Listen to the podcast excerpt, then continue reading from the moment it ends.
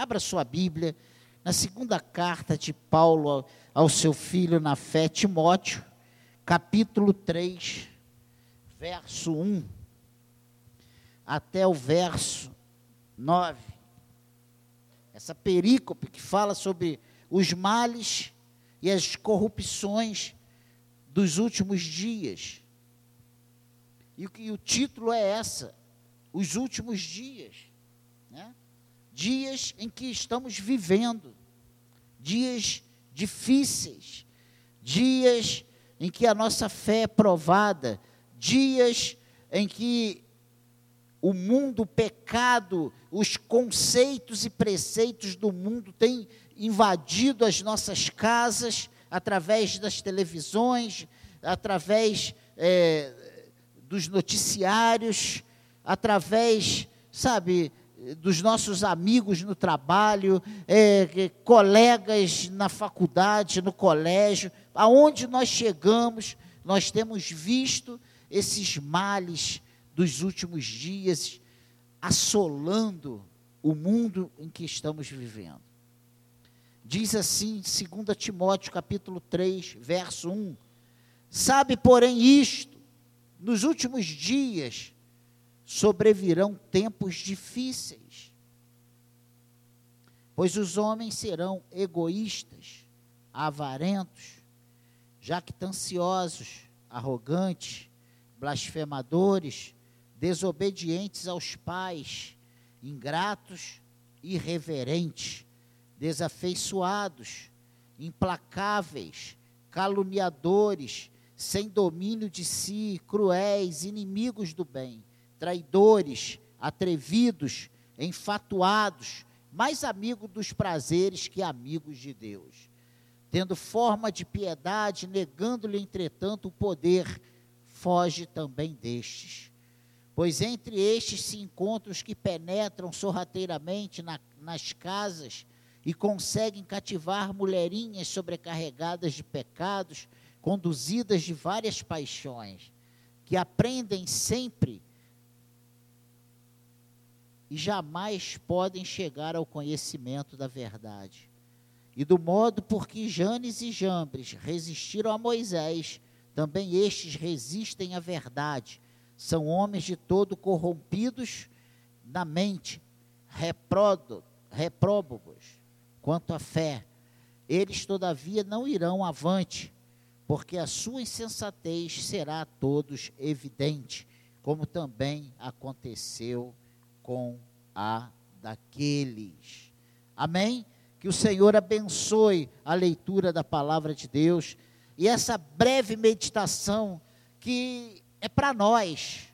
Amém, igreja? É para nós. Para nós.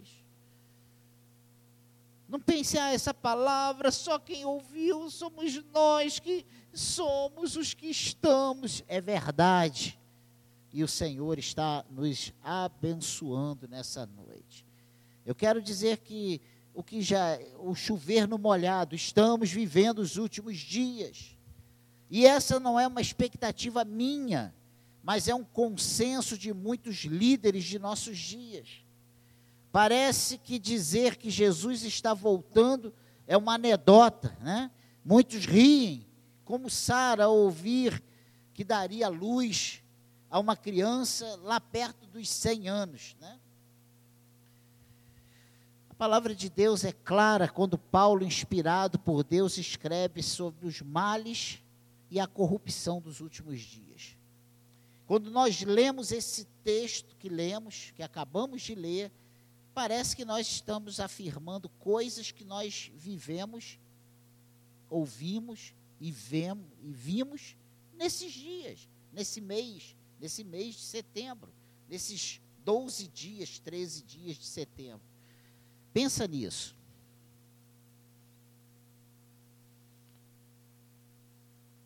palavra de Deus ela afirma que nos últimos dias passaríamos por tempos difíceis. E quando lemos isso, vem à nossa mente o quanto a palavra de Deus se renova a cada dia, se atualiza e contextualiza com as necessidades do homem moderno. Isso é uma verdade. Quando, a, quando nós lemos que a palavra do Senhor se renova a cada manhã, ah, É só você ler que você vai ver que parece que os assuntos foram escritos em cima das necessidades que estamos vivendo hoje. Em cima de casos que acontecem hoje. Estamos vivendo dias difíceis, mas isso não é uma novidade dos nossos dias. Isso já era uma preocupação de Paulo e ele advertia seu filho na fé Timóteo sobre essa realidade. Ele diz: Sabe, porém, isso que nos últimos dias sobrevirão tempos difíceis. O que, que são tempos difíceis? Tempos de incredulidade, tempos de impiedade, tempos de esfriamento, tempo de esfriamento espiritual, tempo de irreverência, tempo de falta de temor de Deus, tempos difíceis para o povo de Deus. É isso que Paulo está dizendo na íntegra. E é isso que vivemos dentro das nossas igrejas hoje. Mesmo quando a igreja é desse tamanhozinho, menor do que o salário lá do professor Raimundo. Essa é a verdade. Paulo diz: olha, nos últimos dias sobrevirão tempos difíceis. Se os tempos difíceis estão aí, eu acho que não há ninguém em sã consciência que possa levantar e falar, pastor, eu discordo sobre esses tempos difíceis. Nós não estamos vivendo tempos difíceis. Não. Eu recebi um vídeo hoje de uma garotinha contando para o pai de quatro anos que num colégio a professora deu até o nome do colégio, que eu não vou fazer propaganda dele, ou fazer sim, Monteiro Lobato, não coloque teu filho lá. A tia, de, numa sala tinha alunos de quatro anos, dizendo que os meninos poderiam usar vestidos, que poderia pintar as unhas, e não sei mais o que, e usar brinco. Gente, isso é do demônio quatro anos, não, são, não é 14, quatro. Ou seja, toda, hoje tudo, toda televisão, toda novela, qualquer coisa você vê, é cena de homossexual, é homossexual, é homossexual, é homossexual. É a coisa normal. É garota namorando garota, é garoto namorando garoto. E isso está sendo abordado em programas, isso está sendo abordado em livros né, de super-heróis e deu uma polêmica aí agora, nessa feira aí. Da, né? Então é só você ver que estamos vivendo dias difíceis. Será que nós não conseguimos, não, não, não temos que acordar para isso? A verdade é que a gente, e eu me pergunto, o que nós como igreja temos feito? E a verdade é que como ação coletiva como igreja, nós não temos feito nada. E eu estou falando por nós. O que, que a SECAD tem feito em relação a essas coisas? Quantas vezes por semana nós temos levantado um clamor a Deus, falando: Senhor, tenha misericórdia de nós. Nós temos falhado nisso. É verdade. Estamos e já fomos advertidos há dois mil anos atrás. Olha, no final nós vamos passar nos últimos dias por sobrevirão tempos difíceis. E ele diz: Pois os homens serão egoístas, avarentos, jactanciosos, arrogantes, blasfemadores, desobedientes aos pais, ingratos, irreverentes. E aqui Paulo descreve toda a dificuldade que vivemos. Ele diz que toda dificuldade que vivemos é devido ao comportamento do próprio ser humano. Nós estamos passando por isso porque nós, igreja, temos falhado nas coisas básicas, no alicerce da nossa fé. Os tempos difíceis são causados pelo próprio homem que virou as costas para a palavra de Deus e passou a fazer tudo o que Deus orientou para não fazer. Vê se a igreja hoje não tem feito tudo aquilo que Deus diz não faça, a gente vai lá e faz. É mais fácil fazer o que Deus fala para não fazer do que fazer aquilo que Deus fala para fazer. Ou seja, resistir o diabo e ele fugirá de vós. Nós temos resistido ao Espírito Santo de Deus. E ao diabo nós temos abraçado, dado o braço e saindo, sabe? Pulando, festejando. Essa é a realidade. Ou não é? É ou não é, gente? É mais fácil a gente fazer o que Deus não quer do que o que Deus quer. É mais fácil a gente pensar em separar do que pensar em consertar o casamento. É mais fácil a gente pensar em mudar e abandonar e se arrepender e maledizer tudo aquilo que Deus tem nos dado do que a gente se colocar diante do Senhor e agradecer e ver e se regozijar com as maravilhas que Deus tem feito. Essa é a realidade. Quanto mais nos afastamos de Deus, mais propensos a nos entregarmos às paixões da carne estamos. Essa é a verdade. E olha, é interessante que a gente deixa a insatisfação entrar no nosso coração e depois que ela entra, nós não conseguimos mais ver alegria em nada. Nós não conseguimos ver coisas boas em nada. Nós não conseguimos ter prazer em mais nada. Tudo se torna uma, um marasmo, tudo se torna uma coisa horrível, porque o nosso foco ele foi afetado. Porque nós nos esquecemos do que a palavra de Deus diz.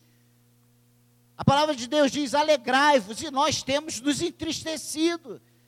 A palavra de Deus diz: regozijai-vos, e nós temos nos frustrado. Vê se não é isso. Vê se nós não temos vivido uma crise. Vê se nós não estamos fazendo o inverso da palavra de Deus. Ele fala para ser obediente e tudo que nós somos é desobediente. Ele fala para que a gente o tema e o máximo que a gente faz é ficar longe do temor dele. O mínimo, né?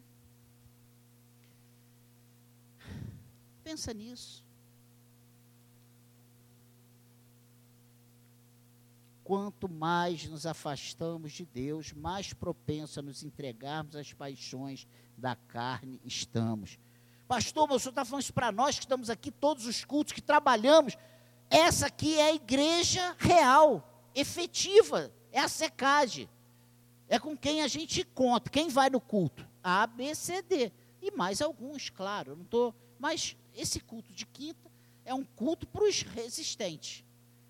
Não é? É ou não é?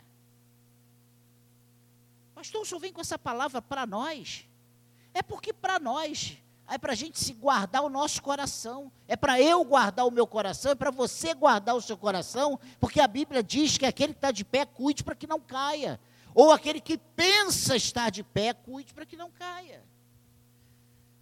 E ele continua, desafeiçoados, versículo 3, implacáveis, caluniadores, sem domínio de si, cruéis, cruéis, inimigos do bem.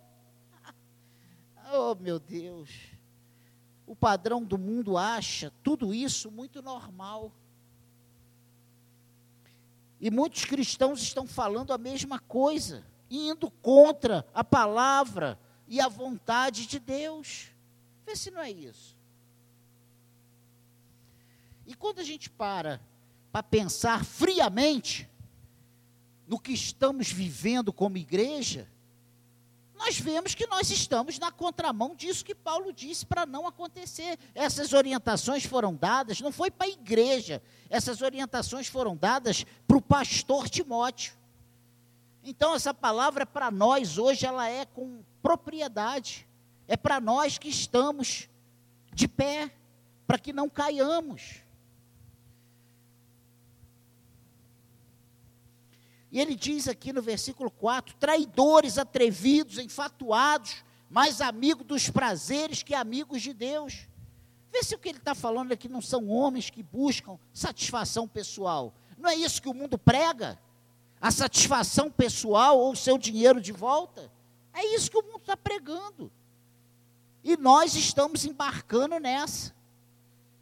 Quantas vezes nós batemos no nosso peito e dizemos que não vamos ser mais bobo, de fazer como faria, fazíamos antes, que agora a gente tem que cuidar mais da gente. Gente, isso é um discurso que muitas vezes está na minha boca, não está na tua, não? Isso aí não é coisa que passa na sua cabeça. Eu vou cuidar mais da minha família, mais da minha vida. As frustrações, as decepções. Mas Paulo diz aqui para Timóteo que esses homens que estão vivendo esses dias difíceis, que habitarão esses dias difíceis, que farão parte desse corpo de dias difíceis, que são os homens egoístas, avarentos, arrogantes, desobedientes, desafeiçoados, implacáveis, caluniadores, traidores, enfatuados. Isso tudo porque eles são mais amigos dos prazeres que amigos de Deus.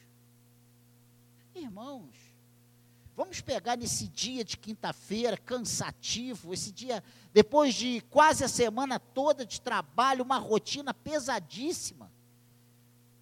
Cada um no seu cada um, cada um nos seus afazeres, e só Deus sabe como essa semana tem sido pesada lá em casa.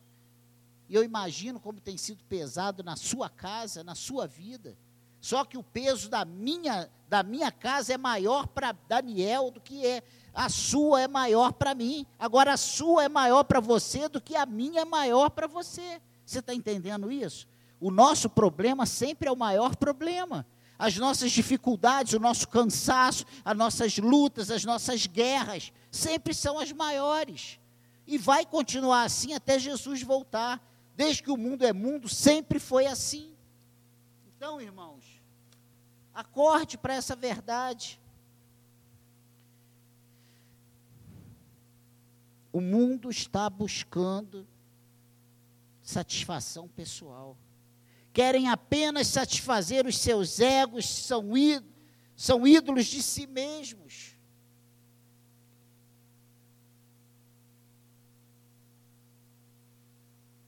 Vê se não é isso.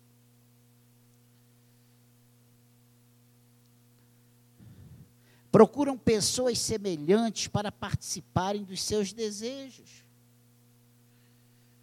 Traidores, atrevidos, arrogantes, mais amigos dos prazeres que amigos de Deus. Paulo até que listou algumas características daqueles que perturbam a igreja. Os problemas deles iam muito além de meros erros teológicos. E Paulo não está dizendo aqui de doutrina, de, de ensinamento, de falsos profetas. Não.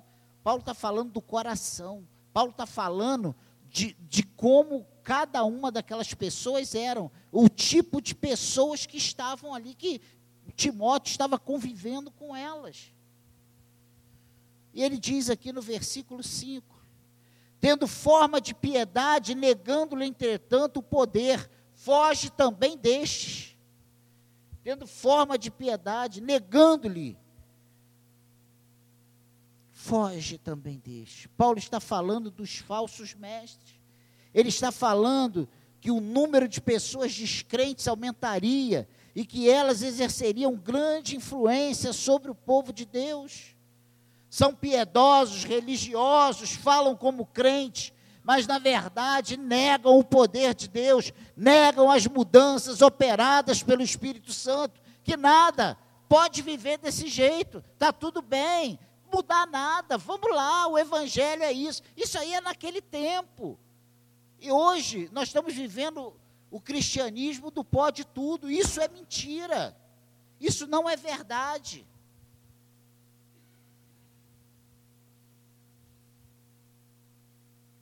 A advertência é ainda para os nossos dias.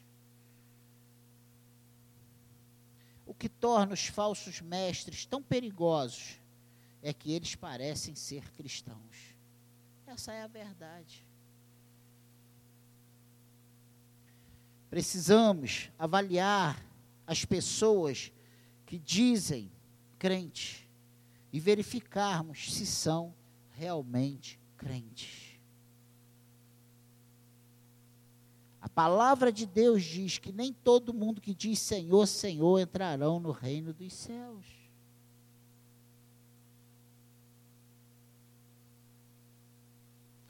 Quando detectamos algum sintoma anormal precisamos fugir deles.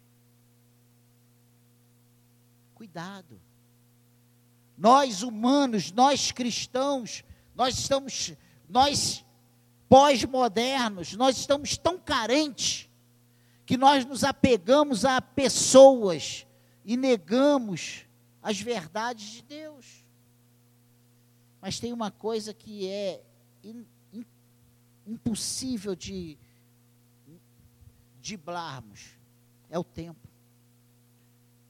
Deus vai mostrar quem é quem no final dos tempos. Os dias vão passar e ninguém vai ninguém consegue viver debaixo de uma máscara o tempo todo. Chega uma hora que essa máscara cai. Chega uma hora que essa pessoa ela se mostra quem realmente é. A própria Bíblia diz que não há pecado que fique oculto. Um dia vem à tona, um dia vem às claras.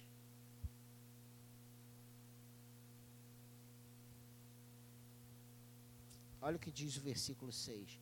Pois entre estes se encontram os que penetram sorrateiramente nas casas e conseguem cativar mulherinhas sobrecarregadas de pecados, conduzidas de várias paixões.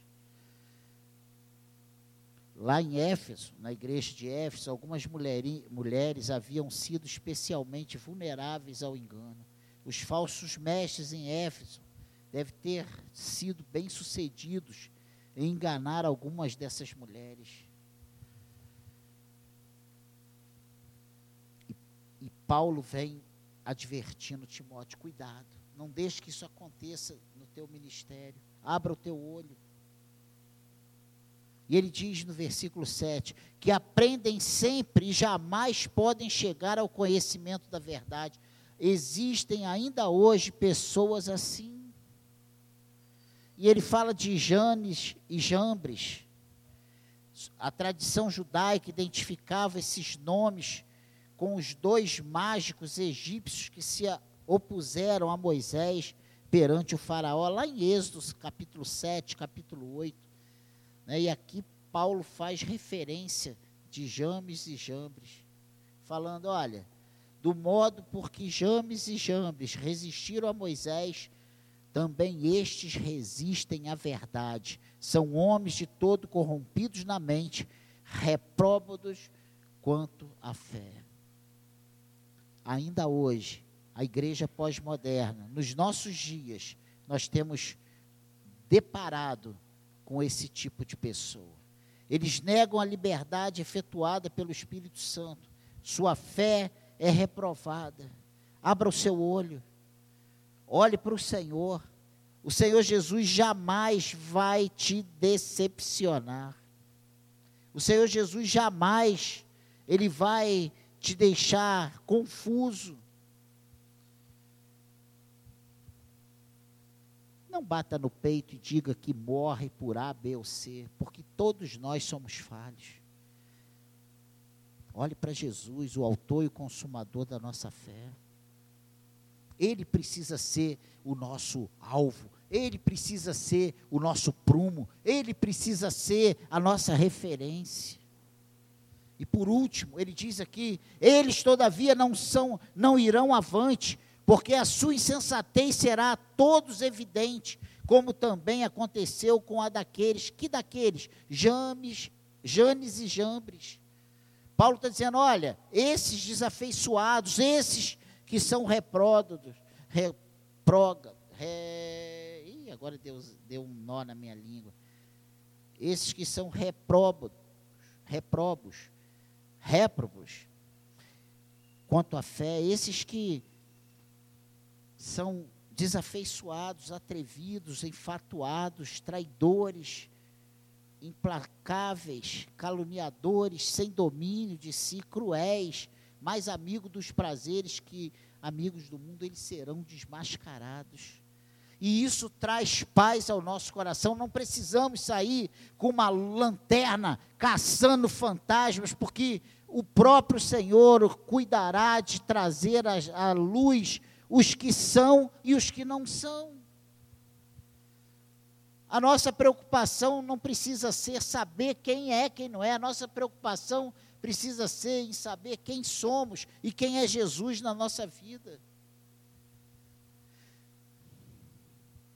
Aqui nós vemos que o verdadeiro caráter dos falsos mestres seria exposto no julgamento final, e Paulo está dizendo é isso. Vamos esperar, pastor, mas tem que ser lá no último dia. Jesus falou: ó, não arranca o joio, não, deixa aí. Porque quando o trigo tiver madurinho, que eu recolher o trigo, aí eu vou separar quem é o trigo no celeiro e o joio será queimado no fogo. Jesus fala isso. Então, irmãos, que a nossa alegria, que a nossa esperança seja no Senhor, seja na fidelidade de Deus, que a nossa esperança seja na justiça de Deus, que a nossa esperança seja na fidelidade de Deus. Jesus está vendo tudo, ele vai voltar para nos buscar e ele vai recompensar os que são fiéis. Então, irmãos, diante dessa miscelânea dos últimos dias, diante dessa confusão dos últimos dias, diante dessa falta de seriedade com o evangelho dos últimos dias, qual é a palavra do Senhor para nós nessa noite? Permaneça firme, faça o seu melhor, não se corrompa, não se desanime, não abata o teu coração, não sabe, não entregue os pontos, faça o seu melhor, continue confiando no Senhor, porque no Senhor a vitória é certa, no Senhor a recompensa é certa, e um dia Ele estará nos recolhendo para si. Essa é a nossa, é a grande promessa para nós. É ou não é? Ah, o Senhor vai nos colocar numa igreja perfeita. Nesse mundo não tem. Pode sair daqui, pode procurar aonde você quiser, não existe igreja perfeita. No igre... Não existe lugar perfeito. O lugar perfeito é a igreja universal de Cristo, que reúne os membros, os cristãos de todos os tempos. E isso só na glória nós estaremos nessa, fazendo parte dessa igreja perfeita. Amém? Amém, igreja? O que Paulo está dizendo aqui é que esses falsos mestres, esses que se dizem cristãos, mas na verdade não tem nada de Deus, eles serão envergonhados, porque a verdade de Deus prevalecerá. Que Deus abra os olhos da secade para não colocar sua fé em risco. Porque quando eu começo a olhar para as circunstâncias, quando eu começo a olhar para A, B, C, o desânimo bate, o esfriamento vem, os pneus murcham, a vontade de não fazer nada vem, mas quando eu olho para Jesus, as minhas forças são renovadas. Quando eu olho para Jesus, ou a minha vontade de produzir aumenta. Quando eu olho para Jesus, essas coisas desaparecem do coração e a alegria do Senhor inunda a nossa vida e a vontade de fazer ela vem e quando nós vemos nós estamos enganjados em outras situações, em outras questões. Essa é a verdade. Que Deus te renove nessa noite, que o Espírito Santo é, com essa palavra te dê ânimo para você continuar sendo irrepreensível, para você continuar sendo luz, para você continuar sendo sal, para você continuar fazendo a diferença. Que Deus abra os olhos do teu coração. Nós precisamos entender que ainda hoje existem joios no meio do trigo. Pastor, mas isso aí eu estou careca de saber, mas às vezes nós deixamos que essas coisas entrem no, nosso coração e isso vai trazendo um desânimo, um desgaste. Não, não deixe esse desgaste entrar na tua vida. Que Deus te abençoe, te ajude a viver esses últimos dias de forma digna de Cristo. Amém, igreja? Essa é a breve palavra para nós nessa noite. Curve a sua cabeça. Vamos orar. Não, vamos ficar de pé, porque nós estamos tão cansados. Vamos ficar de pé. Vamos orar. Nós estamos vivendo os últimos dias como igreja. Não, não pense que estamos longe. Nós estamos vivendo os últimos dias. Jesus está voltando. Irmãos, Jesus está voltando. Hoje estamos vivendo dias piores, sem medo de errar, do que Sodoma e Gomorra naquele tempo. Nós estamos pior. A pecaminosidade está uma coisa, está fedorento, está exalando fedor, a ponto de não podermos respirar, de estarmos sufocados com tanta pecaminosidade, com tantas aberrações. E não é só aqui no Rio de Janeiro, não, irmãos, é no mundo inteiro. Ah, a economia lá é maravilhosa, mas o pecado tem transbordado. A falta de temor a Deus tem transbordado. Que o Senhor nos guarde. A nossa oração nessa noite é: Senhor, guarda o meu coração, Senhor. Guarda o nosso coração, Senhor. Guarde o nosso coração, Senhor. Eu clamo por nós que estamos aqui nessa noite. Eu não clamo pelos que não vieram, pelos que não ouviram. Ah, Senhor, eu clamo por nós que estamos aqui. Guarde o nosso coração, Senhor. Que nesses dias difíceis nós continuemos sendo brasas vivas no teu altar. Que nesses dias difíceis continuemos sendo brasas acesas, Senhor, para acender outras bra outros carvões para fazer outras brasas, Senhor. Nos ajude.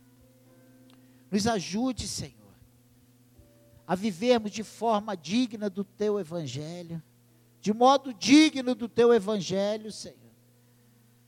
Que não tenhamos do que nos envergonhar, Senhor.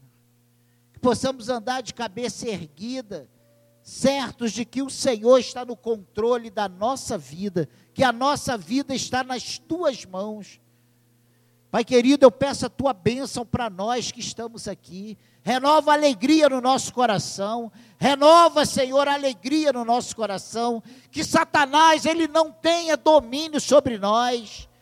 Pai querido, que os projetos, os planos, as artimanhas do inimigo, elas caiam por terra em nossas vidas, Senhor. Que possamos continuar de peito erguido, de olhos, de cabeça erguida, Senhor clamando a Ti, vivendo para a glória do Teu nome, Senhor. Nos ajude, nos abençoe, nos guarde, nos livre de todo mal, Senhor. Ah, Senhor, que não sejamos enganados por esses ventos de doutrina, Senhor. Que não sejamos enganados por esses homens malignos, maldosos, que estão longe do Senhor, mas ainda tem nome dos que te servem, ó Deus. Que a nossa vida seja para a glória do Senhor. Que o Senhor se agrade de nós. Que o Senhor nos abençoe. Que a tua boa mão esteja sobre a nossa vida. Abençoe a nossa casa, abençoe o nosso casamento, abençoe os nossos filhos, abençoe a nossa família, Senhor ah, Pai querido, eu peço, renova no nosso coração o amor do marido pela esposa, da esposa pelo marido, do, dos pais pelos filhos, dos filhos pelos pais. Ah, Senhor, que todos nós juntos possamos declarar que Jesus Cristo é o Senhor das nossas vidas. Que antes de pensar no nosso próprio bem-estar, nós possamos pensar em glorificar o Teu nome, Senhor. Nós possamos pensar em agradar o Teu coração, Senhor. Possamos dizer como Paulo, que eu diminua para que o Senhor cresça.